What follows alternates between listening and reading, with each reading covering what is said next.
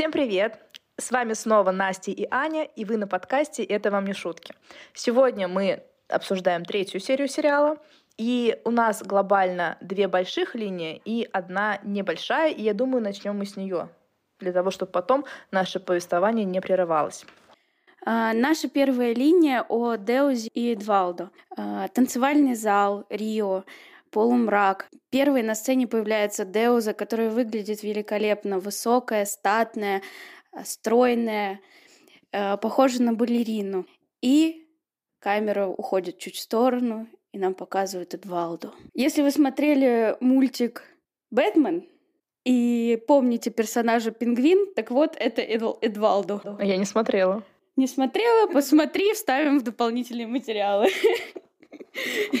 Ты вставишь дополнительные материалы. Наш Эдвалду в образе пингвина заигрывает сидящими дамами за столиками. Деуза все это видит, бросает недовольные взгляды в его сторону, но Эдвалду это не остановить.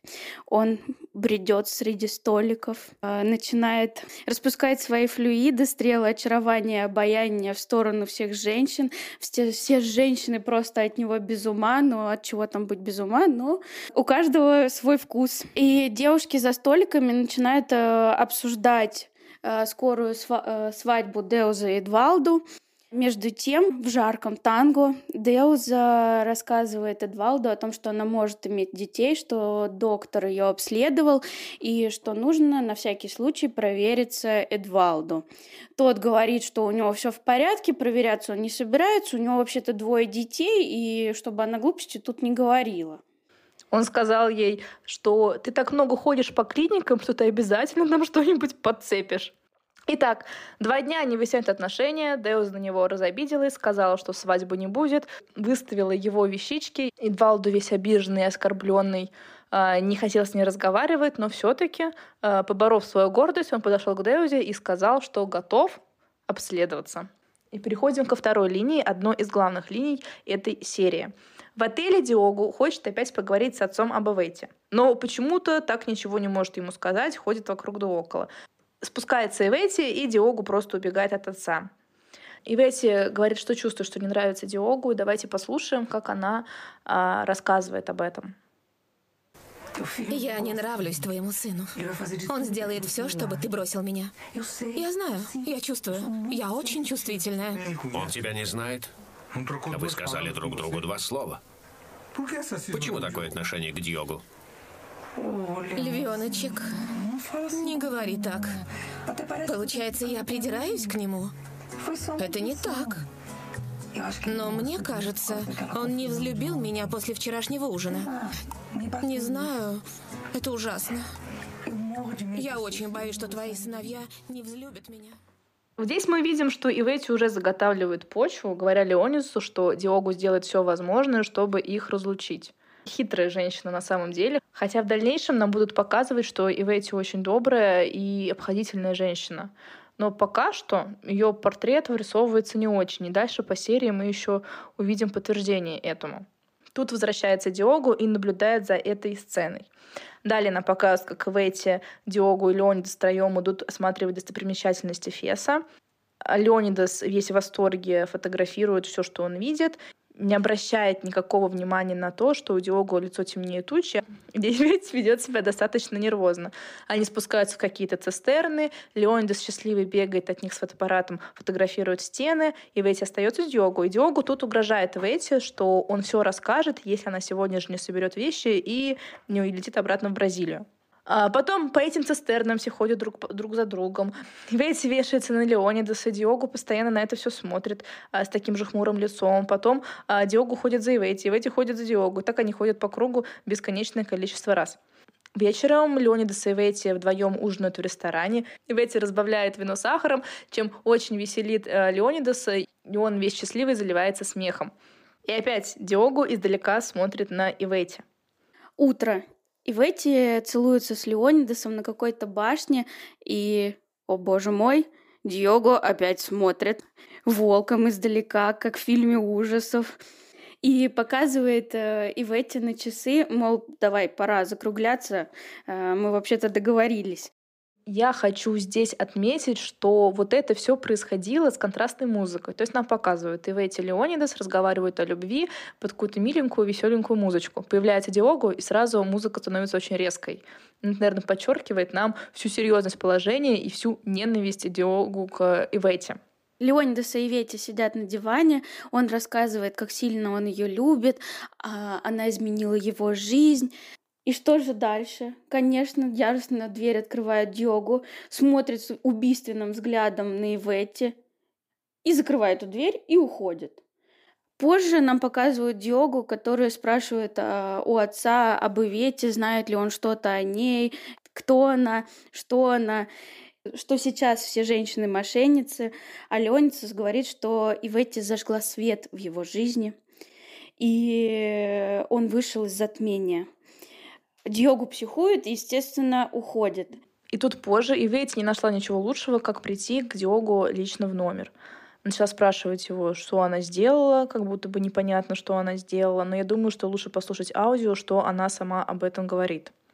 Ради бога, перестань меня преследовать. Пожалуйста, я прошу тебя, ради всего святого, забудь. Я сказал, чтобы ты убиралась. За что ты меня так? Что я сделала? Я ушам своим не верю. Ошибка, которую мы совершили то ночью, она из тех, которые совершают не подумав. Потом раскаиваются, но уже поздно. Но я хорошая, Дьюго. Когда ты меня узнаешь получше, ты поймешь, что я хорошая. Я никому не причинила зла. Правда, я люблю твоего отца. Люблю его. Клянусь, что люблю. Клянусь моей умершей матерью, что никогда не любила никого так, как люблю твоего отца. Да пусть я ослепну, если я солгала. Больше всего я хочу, чтобы он был счастлив, и я знаю, что могу это сделать. А ты хочешь наказать меня из-за ошибки, которую я совершила не одна. Мы совершили ее вместе. Я не виноват, я не знал, кто ты. А я знала? Как я могла догадаться, что ты его сын? Конечно, я и подумать не мог, что мой отец влюблен в женщину, которая отдается каждому встречному в любом углу, потому что прежние его возлюбленные не были такими. Да, они были богаты, с хорошими манерами, но любит-то он меня. Посмотрим, что будет дальше. Посмотрим. Забудь. Забудь все, что случилось. Так будет лучше для твоего отца, для меня, для тебя, для всех. Я даю тебе сутки, чтобы ты убралась. Мне особенно понравилось это. Ага. Дёга. Ага. На все излияния и в эти. Мне очень понравилось, как Ивети здесь говорит то, что «Ну я же не знала, что ты его сын». А что это меняет, по большому счету? Ну что это меняет? Если бы... Ну, то есть она могла бы переспать с другим молодым человеком, не с сыном Леонидаса, и ее бы не мучили муки совести.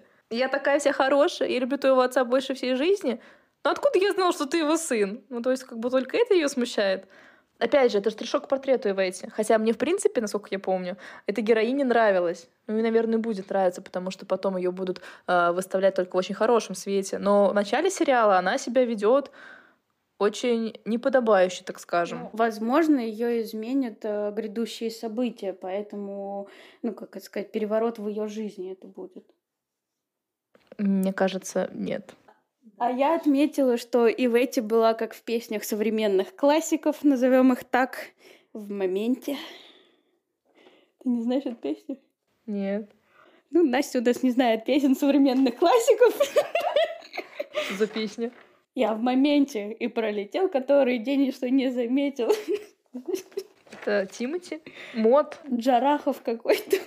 Нет, просто э, есть э, песня, и эту фразу постоянно все ну, используют, я не знаю, юзают. Ну, я знаю, что инфо-цыгане используют фразу в моменте. Вот, да. Будьте в моменте. Это, вот, я есть в моменте. такая песня. А, это он родоначальник инфо-цыган? Судя по всему. Ладно, мы отвлеклись.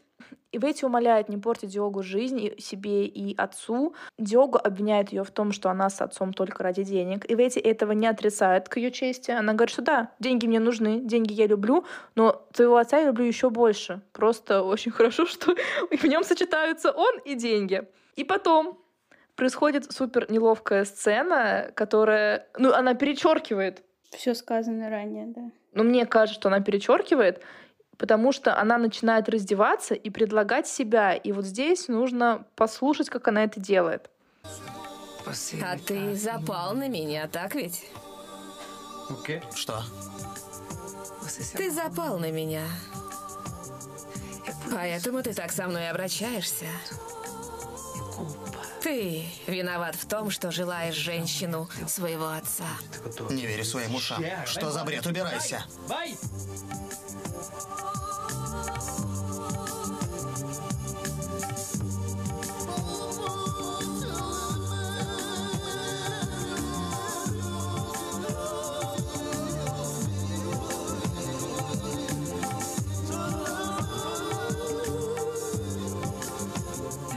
Я сделаю все, что ты захочешь.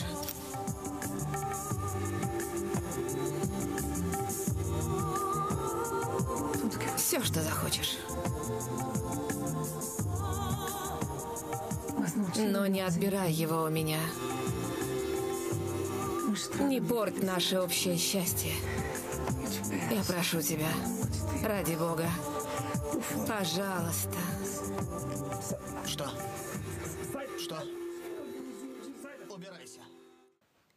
Она тут говорит совершенно спокойным лицом и совершенно спокойным тоном. То есть она, получается, за вот эти пять минут диалога, она тут билась в истерике, что, пожалуйста, не рассказывай, ты обрекаешь меня и своего отца на несчастье. А потом она резко, Предлагает себя в обмен на молчание. да, Диогу, естественно, не принимает такое предложение и просто полуголую Ивети выталкивает из номера. И нам показывают, как Ивети рыдает. На утро за завтраком с Леонидасом Ивети также сидит, плачет. И Леонидас не понимает, в чем дело, начинает ее выспрашивать. И Ивети, как будто бы не хотя, начинает из себя выдавливать, что Диогу к ней пристает. Леонидас, естественно, в шоке. И опять же, для морального штришка к портрету я хочу, чтобы мы здесь послушали, что она говорит и как она это говорит. И ты скрывала это от меня? Я не хотела настраивать тебя против сына. Но был один момент, когда мне не удалось увернуться. Что он сделал? Говори, я должен знать, что бы ни произошло. Он ходит за мной, угрожает мне. Что еще? Что еще? Говорит, что если я не буду с ним, он все расскажет тебе. Он говорит, что скажет, что я пристаю к нему, липну. Он дотрагивался до тебя? Он дотрагивался до тебя. Скажи, этот негодяй трогал тебя? Не спрашивай больше ничего. Пожалуйста. Говори, я хочу знать. Мне нужно знать. Однажды в гостинице он схватил меня, пытался схватить, но каждый раз я убегала. А где же был я, когда все это происходило? А в котором часу это случилось? Все время. Я больше не могу. Мерзавец. Мой сын мерзавец. Ты должна была сказать мне, Вети, должна. Я боялась, что ты поверишь ему. Опять же, Ивети здесь разыграла целое представление со слезами, заламыванием рук и совершенно натурально выдавала свою ложь за истину. Она, конечно же, понимала, что Леонидас разозлится на Диогу, и она, собственно, поспособствовала расколу в семье. И вот ей ничего не жмет. Совсем. Высказывание Зарайда из прошлой серии про Лару Назиру, что она коварна, как змея, больше подходит и в эти в этот раз. Леонидас, естественно, намерен разобраться с сыном. Он ревет и мечет, а Ивети, для того, чтобы подстраховать свое «же», просит не говорить Диогу, что это она ему рассказала. А Леонидас кричит, что сегодня он потерял сына. На этом наша линия этих героев заканчивается. И мы переходим к нашей третьей линии. Возвращаемся в дом дяди Али. И здесь мы узнаем, о чем договорились мужчины. Э, Саид, э, Мохаммед и дядя Али э, торгуются за Латифу. Послушаем аудио. Моя племянница стоит дорого. Дядя, я отдам вам мою душу, мои глаза, но у меня нет таких денег. Дядя, у Саида нет таких денег. Клянусь. Трижды клянусь. Этот новый магазин потребовал много денег. Забрал много денег у Саида. Да. Моя племянница бесценна. Но я покупаю мужчину. Для меня важнее купить мужчину. Через шесть месяцев мы зарегистрируем написанное. По рукам. Здесь мы видим, что дядя Али выступает искусным торговцем. Он набил цену Латифи, а потом еще и сделал комплимент Саиду. Но, кстати говоря, забегая вперед, дядя Али был совершенно прав насчет Саида, и предсказания и надежды на обогащение у дяди Али оправдались. А в женской половине все в ожидании. А, тут появляется Зарайда, вестница хороших новостей и сообщает, слава богу, договорились. Женщины все ликуют, Латифа начинает танцевать, радуется жизни. На следующий день после помолвки Альбьери ведет Лукаса опять в дом Кали, чтобы Лукас попросил прощения за свой проступок а, днем раньше. Говорит сначала сам поговорит, а Лукас пусть подождет. Идет первым в дом. А в это время э, Жади учится повязывать платок, а Латифа собирается на футбол. Здесь мы узнаем, что Саид поехал покупать золото Латифи, и что Латифа просто без ума от золота. Латифа и Зурайда уходят на футбол и оставляют Жади одну, хотя потом Жади к ним присоединится. И очень зря, что они оставляют ее одну, потому что в это время Лукас бродит по патио внизу дома дяди Али. Хотя ему сказали ждать и никуда не ходить. И тут, не видя перед собой ничего, запутавшись в платке, выносится Жади и падает прямиком в объятия Лукуса. Тот, не будь дурак, обнимает ее за талию. Первые обнимашки. Спрашивает, говорит ли она по-португальски. А она сообщает, что идет на футбольное поле и просто убегает. Он идет за ней, еле плетется, но уже, получается, он не выходит за пределы дома, а Жади уже убежала далеко. И он возвращается домой. Али и Альбьери рассуждают о боге обычаях, и, конечно же, опять про клонирование. Э, естественно, ругаются, потому что Альбьери представляет науку, а Али представляет религию. И тут мы узнаем, что Альбьери и Али знают друг друга с детства. Я не поняла, с какого детства. Ну, то есть... Э, они это имеют в виду вот эту учебу в семинарии. Это для них детство, им же сейчас уже как древним бивням мамонтов по 200 лет. А тут мы узнаем э, фамилию Али. Али Эль Хатиба. Вообще не слышала. Али Эль Хатиба. Заходит Лукас, просит прощения у Али, говорит, не знал, куда идет, и вообще он ничего не понял, и косит под дурачка. Он ничего не заметил, потому что он разглядывал стены. Послушаем, как он извинялся. Добро пожаловать, Лукас. Я хотел попросить у вас прощения за вчерашнее. Я не нарочно. Разбирайся с Господом. Если ты солгал, то Бог знает это. Бог знает все. Бог вокруг нас. Ничто не ускользает от ока Господа. Ничто. Я не заметил, что вошел в комнату. Я отвлекся, разглядывая стены. На них совсем нет картин. Я нечаянно. Выпей чаю. Конечно же, Лукасу надоело слушать бубнеж дяди Али и Альбери, и он выходит из дома и попадает прямиком на футбольное поле. Просто вы не видите, но когда мы смотрим сериал, нам показывают эти узенькие проулочки, переулочки, Медину. Там просто невозможно, наверное, даже свой дом найти, если ты там не живешь уже 10 лет. А он просто выходит и сразу же находит футбольное поле. Ну, Жади, наверное, призвала не иначе. Он, естественно, сразу видит Жади. Жади, причем стоит уже э, платок у нее где-то на плечах. Хочу заметить, что Жади из дома выбежала без платка. Но она, наверное, еще пока что просто не привыкла к местным обычаям. И Лукас э, встал поодаль от Жади и начал на нее пристально смотреть. Она, конечно же, его тоже заметила, и он злехвастки ей подмигивал.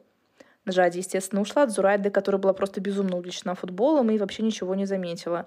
И Лукас и Жади забежали в развалин, которые оказались также рядом с домом, получается, что ли? Они рядом с футбольным полем. Мне просто немножко, наверное, не понимаю, как это находится картографически. То есть он выходит из дома, он практически сразу попадает на футбольное поле. То есть, допустим, футбольное поле где-то недалеко от дома. Ну, иначе быть не может. И тут оказывается, что рядом с футбольным полем те самые великие развалины, где потом у них вся жизнь будет проходить, все их встречи. Да где их никто потом найти не сможет. Да, то есть это же буквально там пять минут идти. Жади спряталась от Лукаса в этих лабиринтах, и тогда вообще непонятно, зачем она пошла в эти развалины. И я думаю, что нам тут нужно послушать их самый первый диалог. Какое странное место. Зурайда привела меня сюда, пока не началась тренировка. Говорят, это был дом богатого шейха.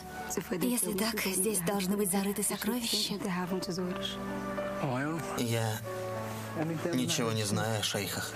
Я приехал в Марокко в первый раз. А ты? Я здесь живу. Моя мама умерла, у меня больше никого нет в Бразилии.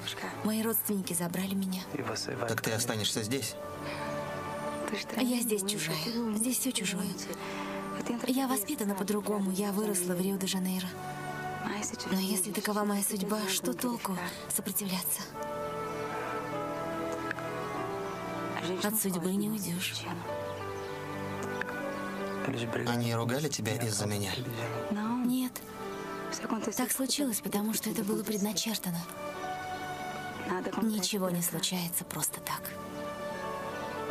Знаешь, с того момента я все время думаю о тебе. После он берет ее за руки, но Жади говорит, не-а, харам. Говорит, что нельзя даже пожимать руки, не будучи женатыми. Только муж дотронется, если он у нее будет. Тут Лукас ее спрашивает, ты никогда не целовалась? И Жади, конечно, нет.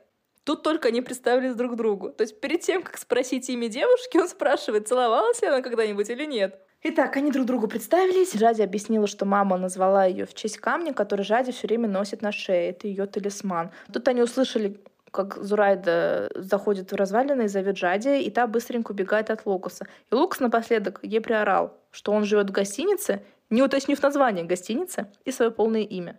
И пока Зурайда читала лекцию, Жади смотрела на женщин в паранже и хитро улыбалась. И вот на этом заканчивается эта серия.